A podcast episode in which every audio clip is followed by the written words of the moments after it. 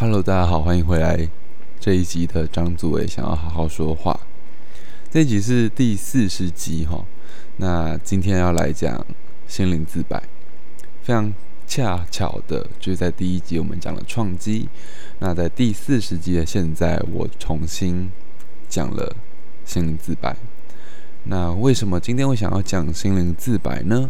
是因为今天是我们学弟妹，就是大一。我下一届的大一的第一次拼图，叫就是第一次的创机出品，心灵自白的出品。那有听过第一集或没有没有听过第一集的观众，大概都知道，呃，心灵自白的出品是什么东西。那如果没有听过的听众，我在现我现在在这边解释一下，心灵自白的出品就是，呃，讲一个故事，会有个你会有一个舞台。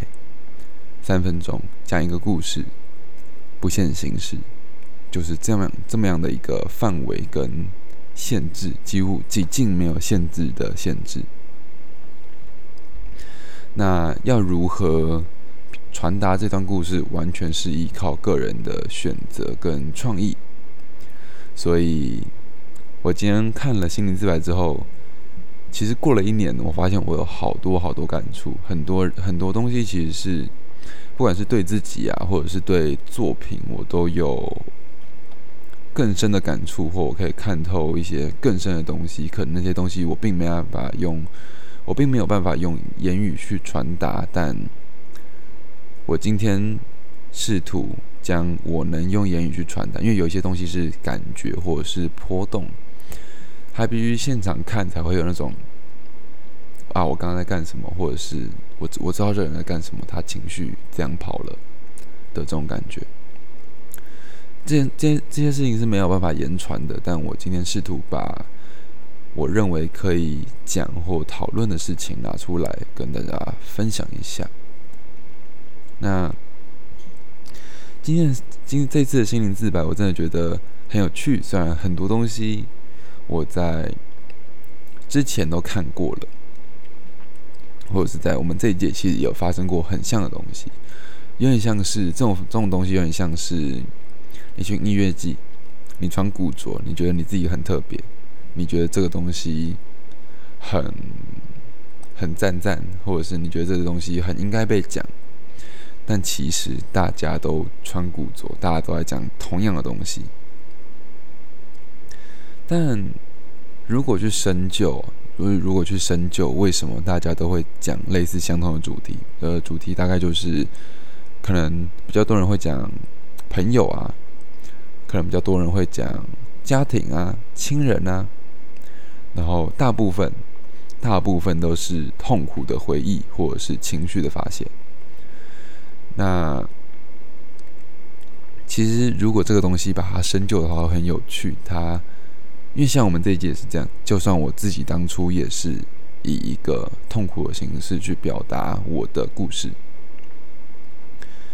那至于为什么会这样做，其实是一个值得深思深思的问题。为什么大家会想要这样做？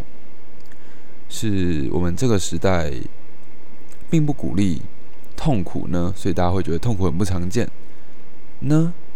还是这个鼓这个时代并不鼓励大家请发泄情绪，还是这个时代并不鼓励大家真实，还是这个时代并不鼓励大家表现？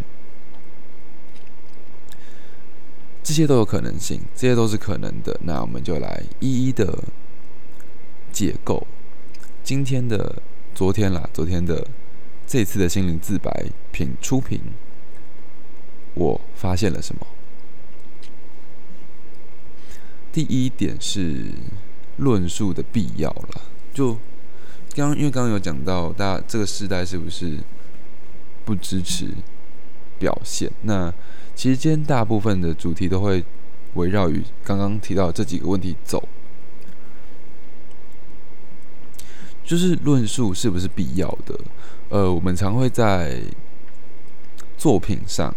或者是可能每场就是艺术演出都会有他自己的宣传单，上面都会写创作理念，就主要就是作品名、创作理念跟美材，然后就是作者经历之类的。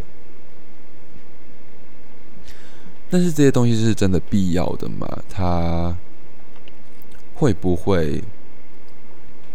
他是先认为观众会看不懂这个作品，所以他写这个东西呢？还是他是因应这段文字而去发展出，而去发展出这个作品呢？还是这个作品其实是能就这段论述能帮助这个作品？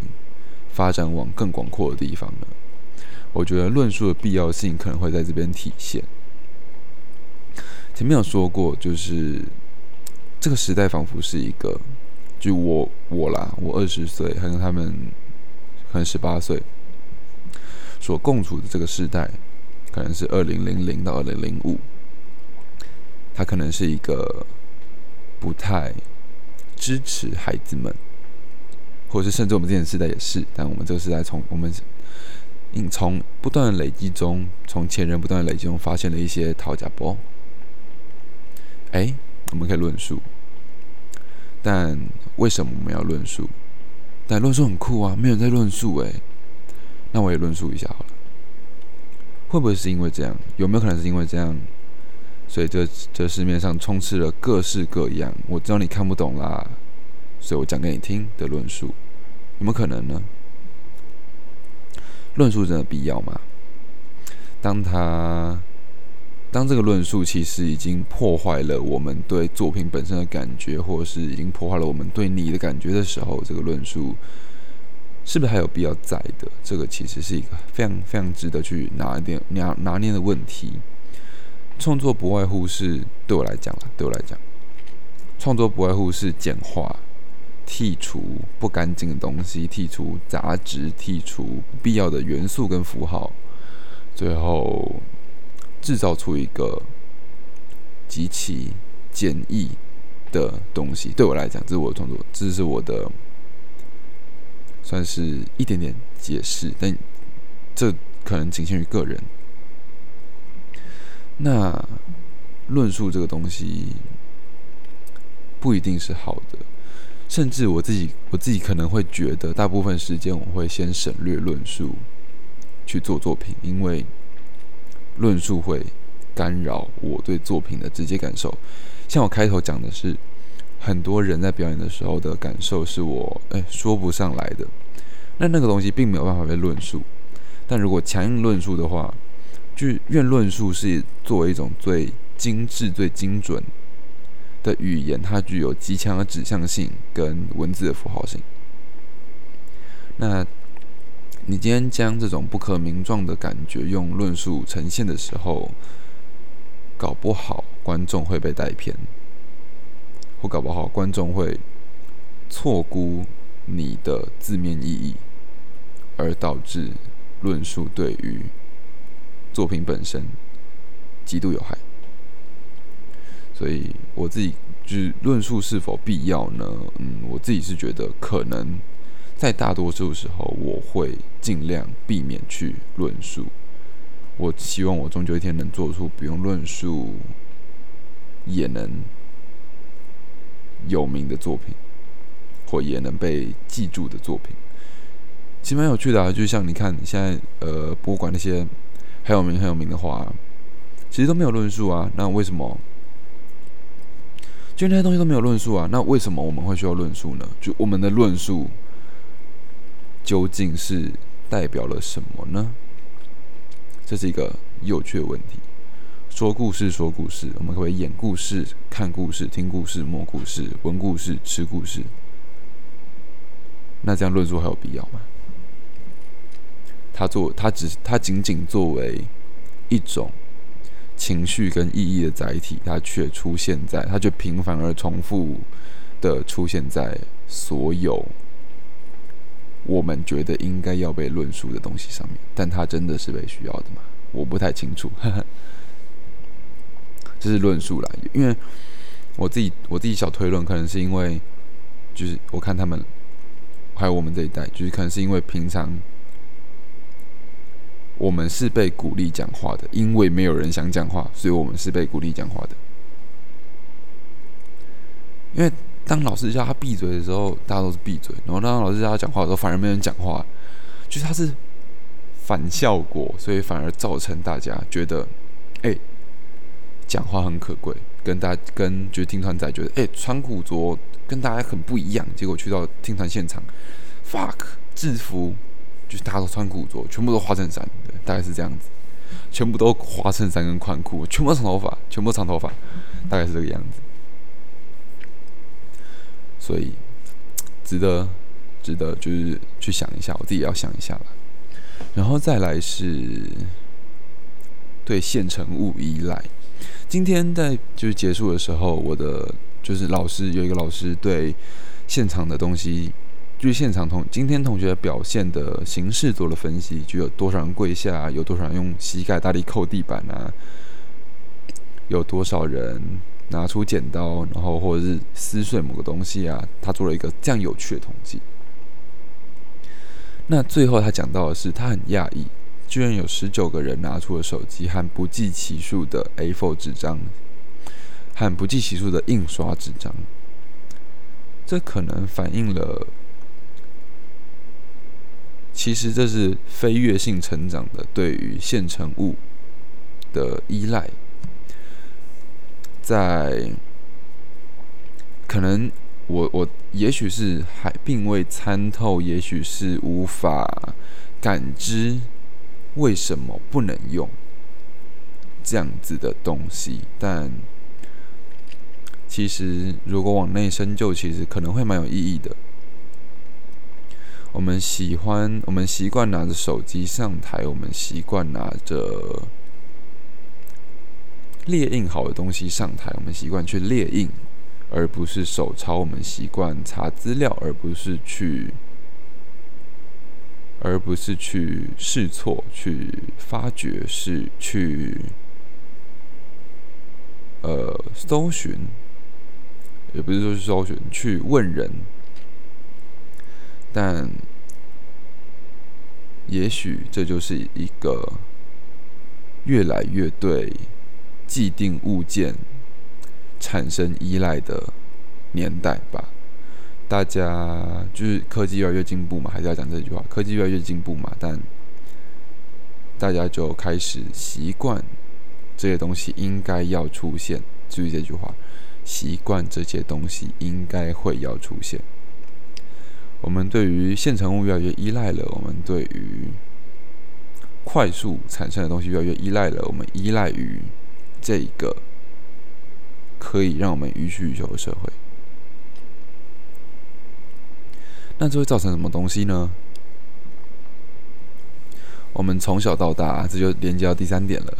我们从小到大都有非常，因为现在呃，我们能包括我们父母跟我们这一代，就是大概是我们父母跟我们这一代，就我们父母长大以后，跟生下我们这一代教育，那。其实产生了比以前、比曾经没有网络的时代更多、更多的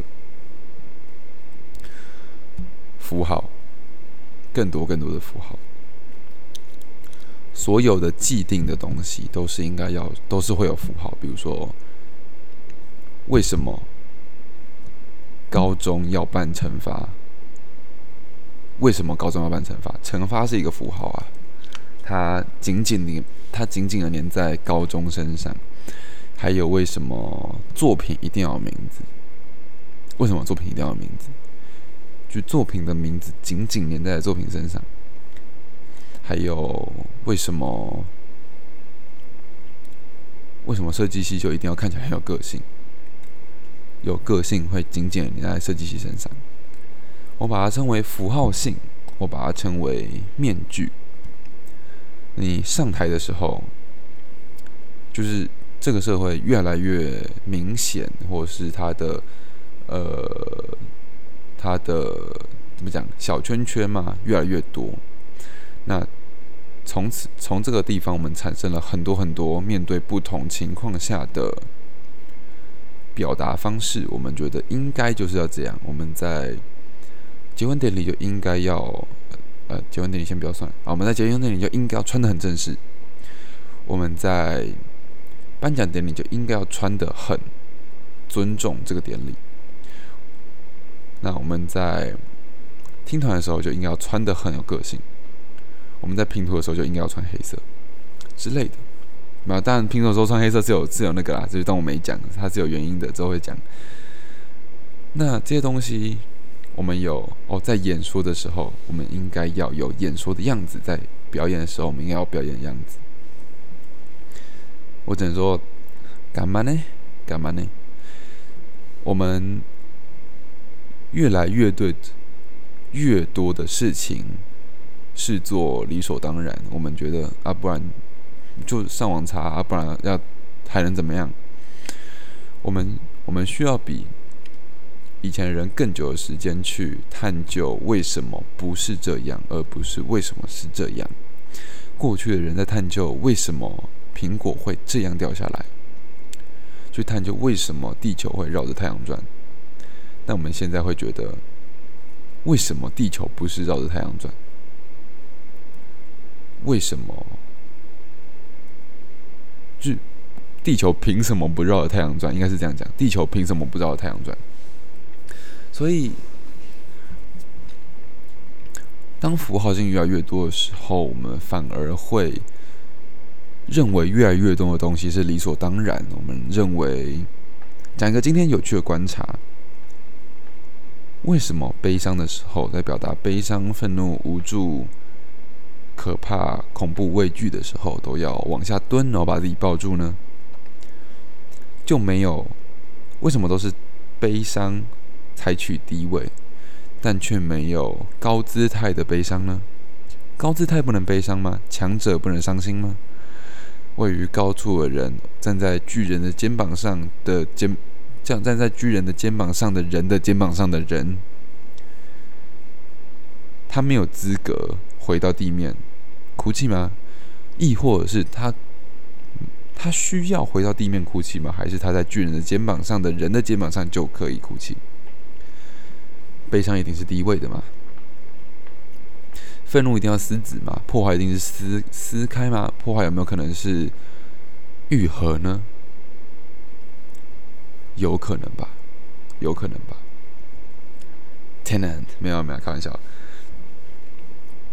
这些面具跟符号性啊，就比如说这些面具跟符号性牢牢的嵌在我们的生活里面，但并不是这样的，并不是这样的。这个社会有着，这个世界，这个宇宙，有着无限的可能。这个空间拥有着无限的，在你背后你不可视、不可见、不可知的事情。那为什么我们会只认为它是唯一解呢？所有的东西背后都有原因可以探究，而这些原因最后会变成一个最终的解答，而那是真理。但我不可。得知，或者是我只能意会，不可言传。这些面具啊，就很好玩的是，比如说我在看他们，就是他们有一些人会言、会讲话，然后会会讲话，会哭、会笑、会暴走，会叫我们做对他做一些事情，然后故意暴走，但好不真实，好不真实。他们。他们诚实吗？他们诚实吗？他们以为他们诚实，他们以为他们诚实，但他们其实毫不诚实。他们只是很诚实的利用了他们应该、他们他们所认为的诚实来应付这个舞台。他们只是应用了他们所认知的诚实来表达诚实，但这个诚实并不诚实。这是。就是大问题，大问题。老实说，这个时代，这个社会，可能没有我们想象中的那么支持诚实，甚至是畏惧诚实，甚至是讨厌诚实。我们不喜欢说真话的人啊，谁喜欢说真的话的人？谁喜欢？谁喜欢说真话的政治人物？谁喜欢说真话的政府？谁喜欢？说真话刺痛你的朋友或敌人或老师或路人，谁喜欢呢？我们还不是因为我们知道这些人有利，所以喜欢他们，甚至连喜欢都不是诚实的。我们只是因为觉得可能啦，我们只是觉得他们对我们有利，所以我们必须去喜欢他。可能是这样子。当他们在演说的时候，他们说自己的故事，做自己的动作，但我觉得他们很痛苦。我觉得他们好痛苦。只有他们在考虑、在疑虑、在焦虑、在慌张、在不知所措那瞬间是真实的。这很有趣，因为那瞬间是他们无法应对他们的脸、他们的侧脸从面具的缝隙中。露出来的瞬间，那是那个才是真正的他自己，而不是他觉得演讲应该要有样子，他觉得说话的人应该要有那样子的样子，他觉得舞台表演者应该要有那样子的样子。殊不知，真正顶尖的表演者们，就算他是在演一个角色，不是他的角色。他都得把自己变成那一个角色，然后发挥最真实的那一个角色的自己，哪怕是最顶尖、最顶尖的演员。其实想到这边，我会觉得，就是艺人们好伟大，就是还蛮很厉害。比如说像那个谁啊，吴吴吴吴康仁，他之前在演，他之前在演《我们与恶》的时候，他就他要演一个律师嘛。所以他那个时候是真的把自己，就是我看过他的专访，他是真的把自己投入那个角色里面。他在一个月之内暴瘦，超暴瘦，然后整个人变超忧郁，因为他必须融入那个人权律师的角色，令人敬佩，令人觉得厉害，甚至不可思议。但这个就是真正顶尖的人在做的事情，反而是。面对自己，而不是演好这个角色，而是变成这个角色，这是两件截然不同等级的事情。我没有太多面具了，啦，甚至是到我今天在看《心理自白》的时候，我还是在想：我真的摘掉这些面具了吗？还是因为我之后又去，就是我在一开始是很探究心灵的东西，然后挖地挖很深，就我在创创机的时候了。但是后面我慢慢转为研究表现性，所以就变得很理性，就是超表现性、超级表现性的，就是，哎，我觉得这地方都很酷，为什么很酷？不知道。但我觉得我现在，嗯，又到了时候，应该可以再慢慢收回来。我到底想做什么？我到底想干什么？这些东西是不是符合我的呢？这是我在看他们的时候对的一点小小反馈。面具跟符号性啊。创作不外乎两种东西啦，应该有其他种，只是就是我先拿最最常见的两种来发来来跟大家讨论。这样，第一种是扩散嘛，把符号性扩散，扩散到连接至其他东西，比如说，比如说枕头好了，枕头，我的枕头，我就把枕头符号性扩散啊，从枕头本身睡觉变成哎拥抱，枕头可以抱。那种可以抱可以扩散到什么？可以跟什么连接？哎，忧郁症、畏惧、恐惧。哎，拥抱可以跟恐惧连接。所以我那时候就做了一个这样的连接，这叫符号的符号性的扩散。那另外一另外一种就是逆行符号的逆行，就完全你预测它会走 A，但它偏不，它走 B，这就是逆行。但这个比较难，就是我一时之间好像也找不到太。太优质的，或者我想得到的作品，我想想看哦。对我一时之间也想不到，找不到可以做的作品，这样子。可能就是那些把垃圾变成，就把一个东西变成完全看起来不像那个东西的那些人，那个就是符号逆行。他用了那个东西，但他让人完全感受不到那个东西，而是感受到另外一种东西啊！分子料理，分子料理的感觉，就是把一个芒果做成蛋，然后看起来像蛋啊！你以为它是蛋对不对？你吃下去是甜点，是芒果奶酪，哇哦，是芒果奶酪。这个就是符号性的逆行，翻转、翻碗都是这个意思。所以今天老实说，我看到很多符号性的应用，我看到很多很棒的或不好的，或者是常见的或自以为很罕见的，自以为很罕见蛮多的的符号性的应用，还有真实的表达自己跟不真实的表达自己的人。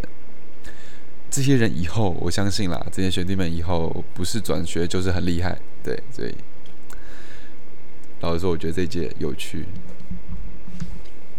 这也很有趣，所以我今天的收尾啊，其实我是想要说，就我想要用今天我们一个老师叫牛俊强的话，练习当一个巫师吧，练习当一个巫师，就是分类帽，你知道，如果台湾大学都是就是一间一间的，就是会需要分是用分类让来分类，就是。就是分类帽的带一团，你说，他说你想念什么科系呢？你喜欢什么？我喜欢画画你喜欢什么科系呢？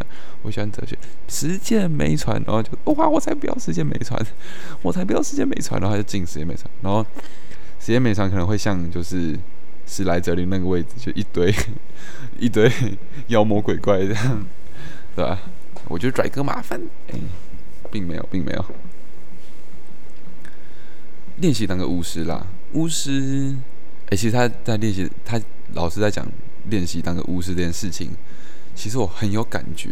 就是除了通灵这件事情以外，你知道，在一个动漫里，一个动漫叫做《不正经的魔术讲师与竞技教典》里面，他有说到一句话，他说：“魔就是咒语这个东西啊，它只是为了。”引出你的意念，因为这种就是因为咒语的语言可以正确的，它有它里面有一个语言是专门读咒语的，这样咒语的语言可以用类似激发人类潜意识里面的潜能，然后让这个东西发挥作用，称之为魔法。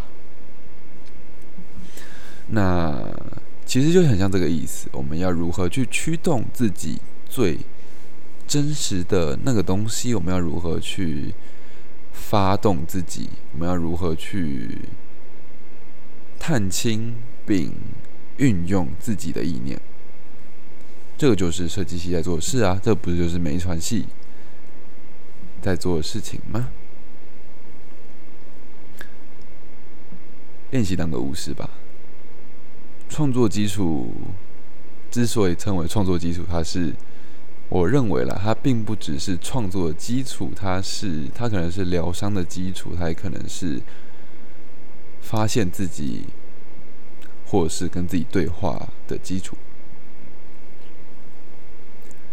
老实说，我看完今天的《心灵自白》之后，时隔一年，我看完《心灵自白》之后，而且我又是一个以就是旁观者的角度来看，我会觉得这个时代。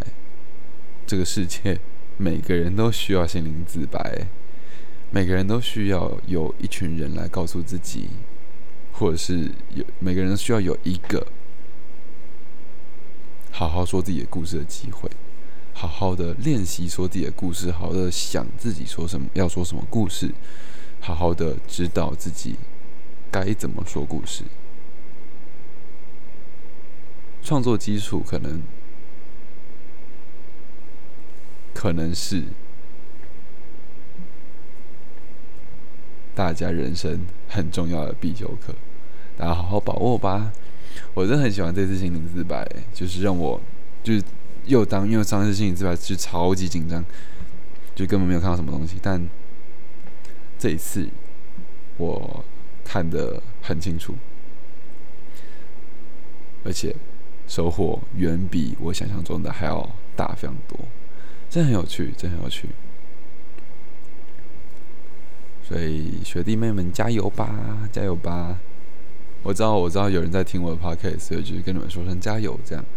那就是对于符号性啊，或什么，请请常就是像那种佛经，你知道，请常念，请常常反问自己，就是干嘛呢？请常常问自己干嘛呢？真的是这样吗？他真的只有这个意思吗？他没有其他，他没有其他意思吗？这东西真的可行吗？你要不断的去怀疑自己，因为你们现在都并不是真实的。只有一个东西，只有经过不断的被确认、被打磨，它才有办法成为真实。就就连真实本身都是。这样子，那好啦，这一次的心灵自白大概就讲到这边吧。我我没有特别有意思的作品，我只记得一些片刻。我都是，其实我在接他们作品的时候，我都是记得，哎，这个人他在考虑在做什么事情，很真实。哎，他对于这个舞台感到困惑，他对于自己的人生感到困惑了，他还瞬间困惑了，这超棒。心灵自白并不是要，就是心灵自白，我认为啦，它作为所有、所有、所有没传系作业的前置的第一个作业，它有它的作用。它并不是要你就呈现一个多好多好的东西，但它是要你知道，这个是创作基础中的基础，讲你的故事，发挥你自己。它可以，这你在心灵之海做的东西可以扩大成任何一个伟大作品，只是看你要不要。创作基创作基础是创作的基础，心灵之白是创作基础中的基础。好啦，今天这集就到这边，我好像是第二次说了。今天这集就讲到这边，希望大家会喜欢。那我是张祖维。我们好像还有好几集没录，不过应该就不会录那些内容了。那我们下集再见，拜拜。